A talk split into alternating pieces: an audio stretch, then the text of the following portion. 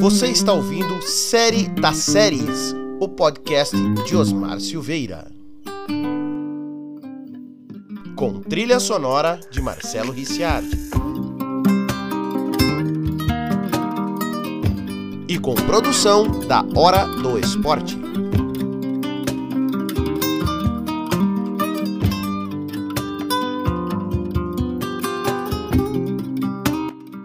Alô, meu querido, meu querido fã e admirador do Hora do Esporte Curitiba. Osmar Silveira na série A Vergonha do Futebol Paranaense nos campeonatos, nas séries do Campeonato Brasileiro. Bom, é, começamos lá atrás na Série D, conversando sobre os times da Série D. Falamos sobre o Londrina, nosso time na Série C, e falamos de Operário e Paraná, os nossos times na Série B. Analisamos a situação de cada um e as possibilidades de um acesso ou de um eventual decesso. Muito bem, hoje vamos falar da pior situação, que é a Série A. É, veja, eu até é, deixei passar um pouco mais, de, de um intervalo um pouquinho maior de tempo para falar da, da Série A, porque eu esperava o, o, início do segundo turno, pelo menos uma ou duas rodadas do segundo turno, para saber o que, que, como é que esses nossos times nessa virada, porque a, a, do primeiro para o segundo turno sempre significou assim alguma atitude. Ah, olha, nós fomos nesse turno, a gente foi assim, vamos ver o que, que nós vamos melhorar porque os adversários já estão se, se os adversários estão se repetindo. Então, onde erramos no primeiro jogo que nós fizemos contra fulano e que nós podemos melhorar agora? Qual, qual foi a, a evolução daquele time para é, daquele time que nós enfrentamos no primeiro turno? para esse time que nós vamos enfrentar agora. Onde nós erramos lá, onde nós acertamos lá, o que nós podemos continuar mantendo, o que nós temos que fazer diferente. Isso, clubes que que se preocupam com planejamento, esses eles têm já isso na cabeça. Então a virada do primeiro para o segundo turno, para times organizados, para comissões técnicas que têm é, que estudam o futebol, é ótimo. Por isso que segundos turnos de campeonato, normalmente tecnicamente, são superiores a primeiros turnos de, de campeonatos, porque aí a, as equipes se preparam melhor. As equipes normais, tá? É, as nossas equipes não dá para falar muito disso, nem Atlético e nem Curitiba. Veja, o Atlético iniciou essa Série A é, como viúva do Thiago Nunes ainda. Tá? Não adianta dizer que não, não adianta os atleticanos é, é, xingarem o Thiago Nunes dizendo que ele foi traidor. Nada disso. O Thiago Nunes tomou uma atitude de carreira dele, é, na minha opinião, errada. Ele foi hum, de uma forma é, intempestiva para o Corinthians, não deu certo, não conseguiu fazer o Corinthians desenvolver o futebol que ele tinha desenvolvido no Atlético, mas isso é outro assunto e água passada. O Atlético então iniciou o, o, o, o campeonato tentando o seguinte: vamos arrumar um substituto à altura para o Thiago Nunes, um cara que é, nos deu uma chance de jogar futebol, aplicou um sistema aqui que funcionou legal. E aí trouxeram o Dorival Júnior, que não tem nada a ver com o Thiago Nunes. Ou seja, o Atlético planejou mal a sua, o seu start no campeonato. A sua largada foi mal planejada sim. É, trazer um técnico que era, eu não vou dizer diametralmente oposto ao, ao, ao Thiago Nunes, porque o Dorival Júnior também é um, um técnico que preza pelo futebol bem jogado, que preza pelo futebol que ataca, o futebol que joga bonito. Ó, e, e é um bom técnico. O Dorival Júnior não há dúvida que é um excelente técnico. Dos técnicos mais antigos que rodam aí pelo Brasil ainda, talvez o Dorival Júnior seja o mais é, vamos dizer assim, antenado com as coisas modernas no futebol. Os cabeça coroada, os cabeças coroadas antigos, aí ninguém quer saber de nada. Filipão, Tite, Mano, é, é, quem mais?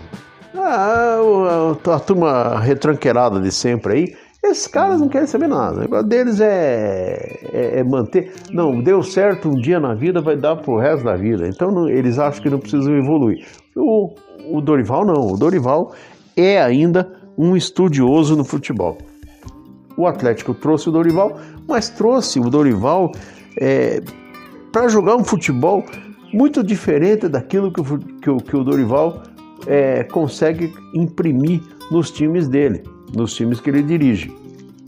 Ou seja, mesmo sendo um esquema bom, não se adaptava ao Atlético, que já estava totalmente é, inserido naquele esquema do, do, do menino Thiago Nunes.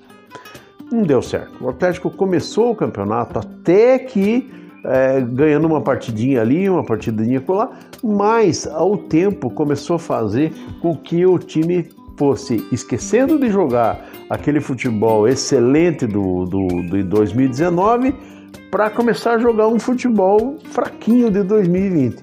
E culminou com a dispensa do Dorival Júnior. Certamente houve procura por outros técnicos, mas não se não se não, não se cumpriu nenhuma expectativa, não sei porquê, né? Resolveram então efetivar o Eduardo, que havia sido auxiliar técnico do Thiago Nunes e auxiliar técnico do Dorival.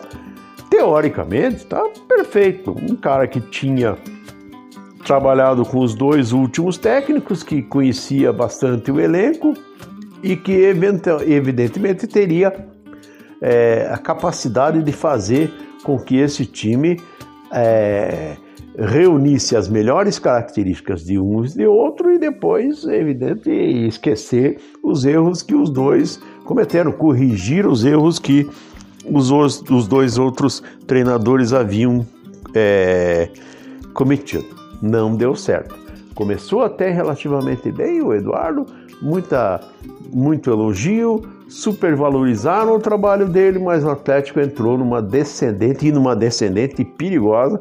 O Atlético começou a perder partidas na sequência, o que levaram ao Atlético à zona de rebaixamento.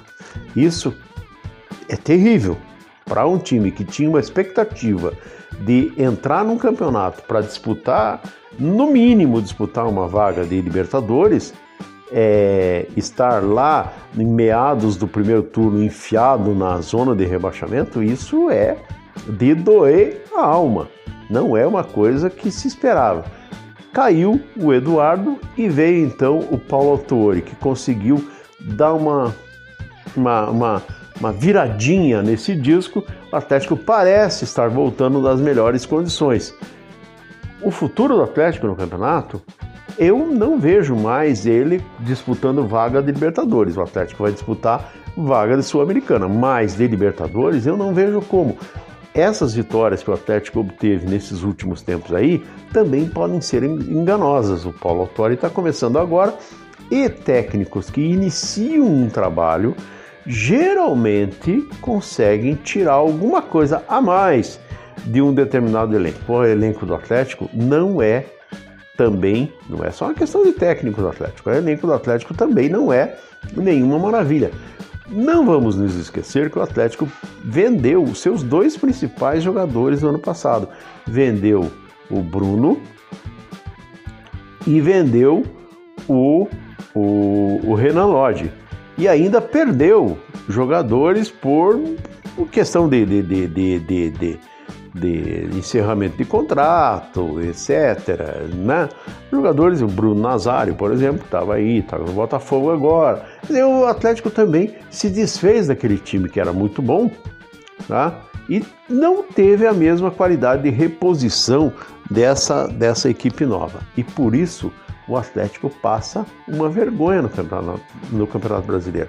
De um time campeão da Copa do Brasil, campeão da Sul-Americana, é, classificado para a Libertadores, uma ótima campanha na Libertadores, de repente o Atlético estava lá embaixo, lá na zona de rebaixamento. E apesar dessas vitórias, continua mais perto da zona de rebaixamento do que mais, do que mais perto da turma que se classifica para campeonatos maiores lá na frente. Mas deixa de ser angustiante a situação do Atlético. Deixa de ser angustiante o Atlético agora. A torcida atleticana, bom, torcedor é torcedor, né? Torcedor sempre vai ter esperança, né? É, a esperança do torcedor atleticano é que faça uma campanha meritória na Libertadores. Eu acho meio difícil. Vai enfrentar o River Plate agora, mas a vergonha não é em termos de Libertadores, eu estou falando vergonha no Campeonato Brasileiro. O Atlético deixa de passar uma vergonha maior, mas não deixa de passar vergonha.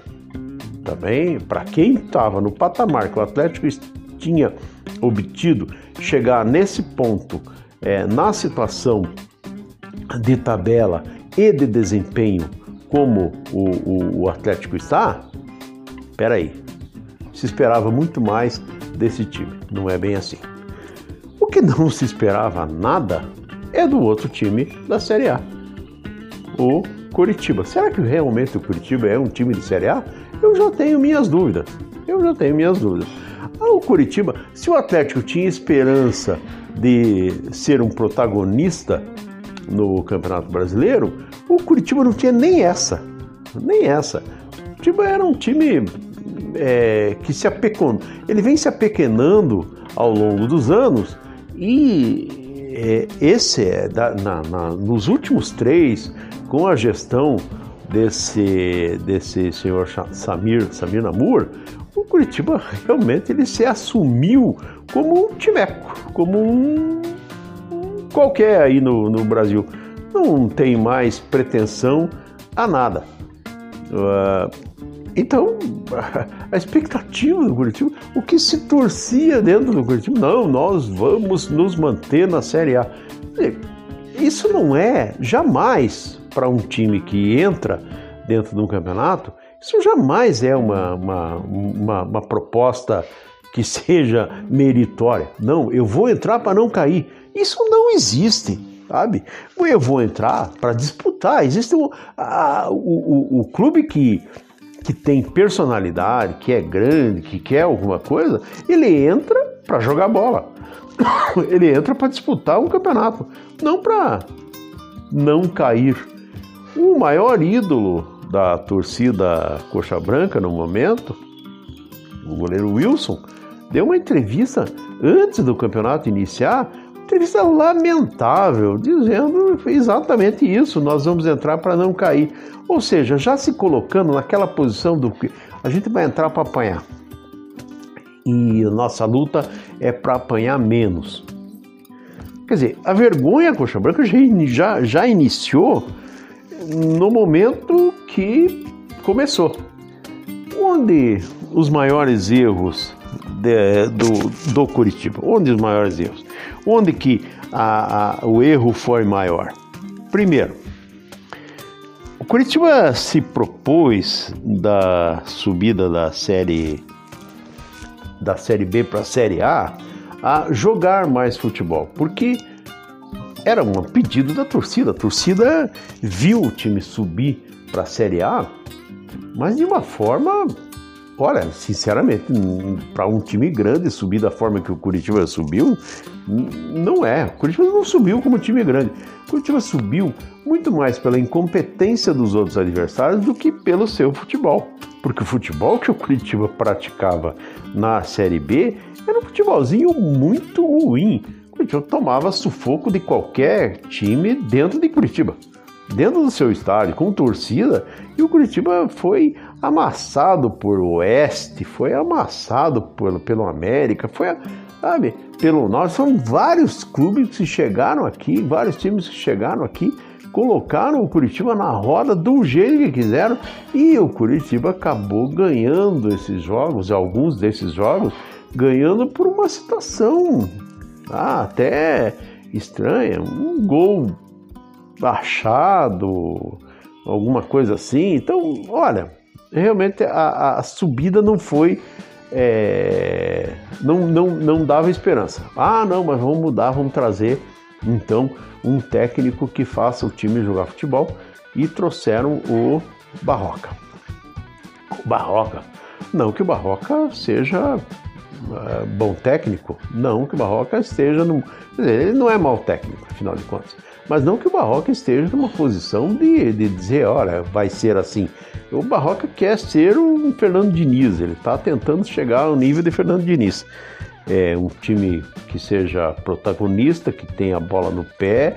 Tá? O problema do Barroca é que o Barroca ele faz o time jogar futebol até metade do caminho. Depois não chuta em gol. Time, os times do Barroca são, é, vamos dizer assim, são inofensivos. Eles não têm, eles brincam muito com a bola, mas é inofensivo. É como uma brincadeira de bobinho, né? Fica brincando, brincando, brincando, brincando, mas não tem objetivo de fazer gol. E o time do Barroca parece esse time que brinca, joga altinho, joga bobinho, mas não quer fazer gol em lugar nenhum. Pior, o Barroca não teve sorte com a sequência inicial do campeonato brasileiro. Barroca pegou é, quatro pedreiras na sequência é, com um time com uma, uma série de jogadores que não dão resultado, não dariam resultado mesmo. É, o time do Curitiba tem jogadores que são de uma de uma simplicidade, para não dizer outra coisa, técnica gritante. Tem jogadores do Curitiba que não teriam condições de jogar em time de condomínio. Sabe? Os caras são muito ruins de bola mesmo. Não dá para nominar. Não, adianta. A boa parte do elenco é tecnicamente muito, muito, muito é, é, simplória e outra parte é tecnicamente inexistente alguns que se destacam ali. É, o problema é que tanto Barroca como seu sucessor, é, os jogadores com mais capacidade técnica nunca entraram em campo. Porque também tem essa história que tem que ter garra, tem que ter raça, tem que ter garra, tem que ter raça. Raça e garra tá, garantem empates, garantem partidas heróicas, mas não garantem vitórias tranquilas sabe? que garante vitória tranquila é, é capacidade técnica. O elenco do Curitiba foi montado sem buscar capacidade técnica, só buscando aqueles jogadores voluntariosos, etc. Não deu certo, começaram a trazer mais gente, mas também nada que fosse resolver. Trouxeram o Neilton como grande solução. Neilton está sendo? Não. Neilton é um jogador que se teve um grande futebol, deixou muito lá no passado. Newton não desenvolve nenhum futebol, né? Mas o, o Giovanni Augusto, por exemplo, que não jogava com o Barroca e não jogava com o, o Jorginho, e aí no caso o Barroca tem que ser tem que ser isento disso porque é, o Giovanni Augusto vinha de contusão, estava voltando de contusão, ele não poderia realmente usar o jogador é, muito, mas o Jorginho teve praticamente todo o tempo do Giovanni Augusto à disposição e não colocou em, em campo. Né? Bom, não deu nada certo. Manda embora o Barroca e traz o Jorginho. Jorginho que, na minha opinião, é o é, veio, veio. O pior técnico da Série A.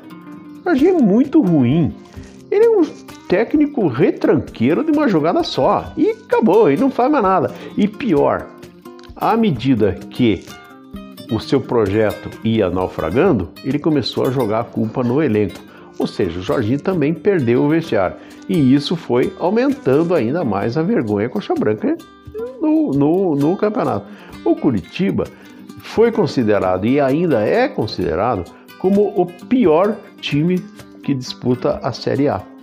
O pior, não é entre os piores, é o pior.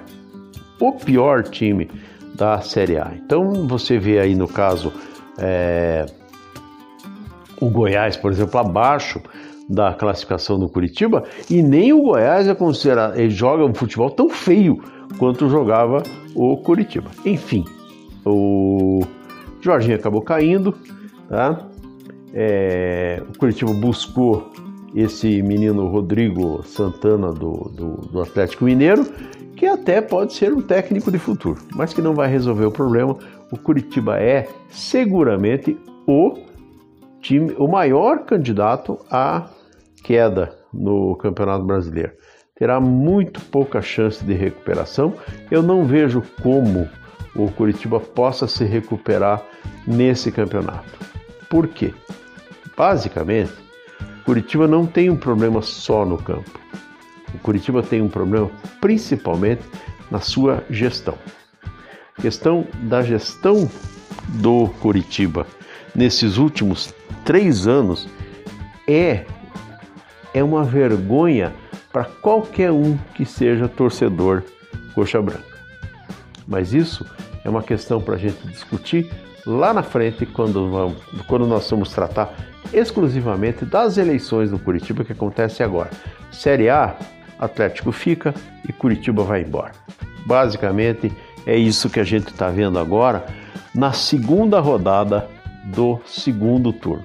Aquele segundo turno onde os adversários já foram a, a, analisados e times com organização conseguem é, dar um um, dá, dá um rendimento melhor contra aquilo que ele já conhece, Curitiba não dá rendimento melhor nunca, nem contra os desconhecidos e nem contra os conhecidos.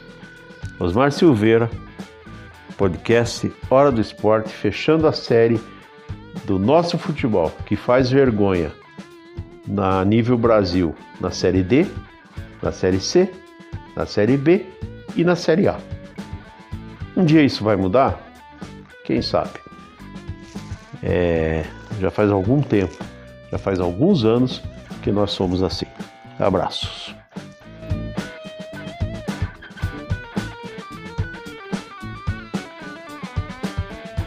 Você acaba de ouvir o podcast Hora do Esporte.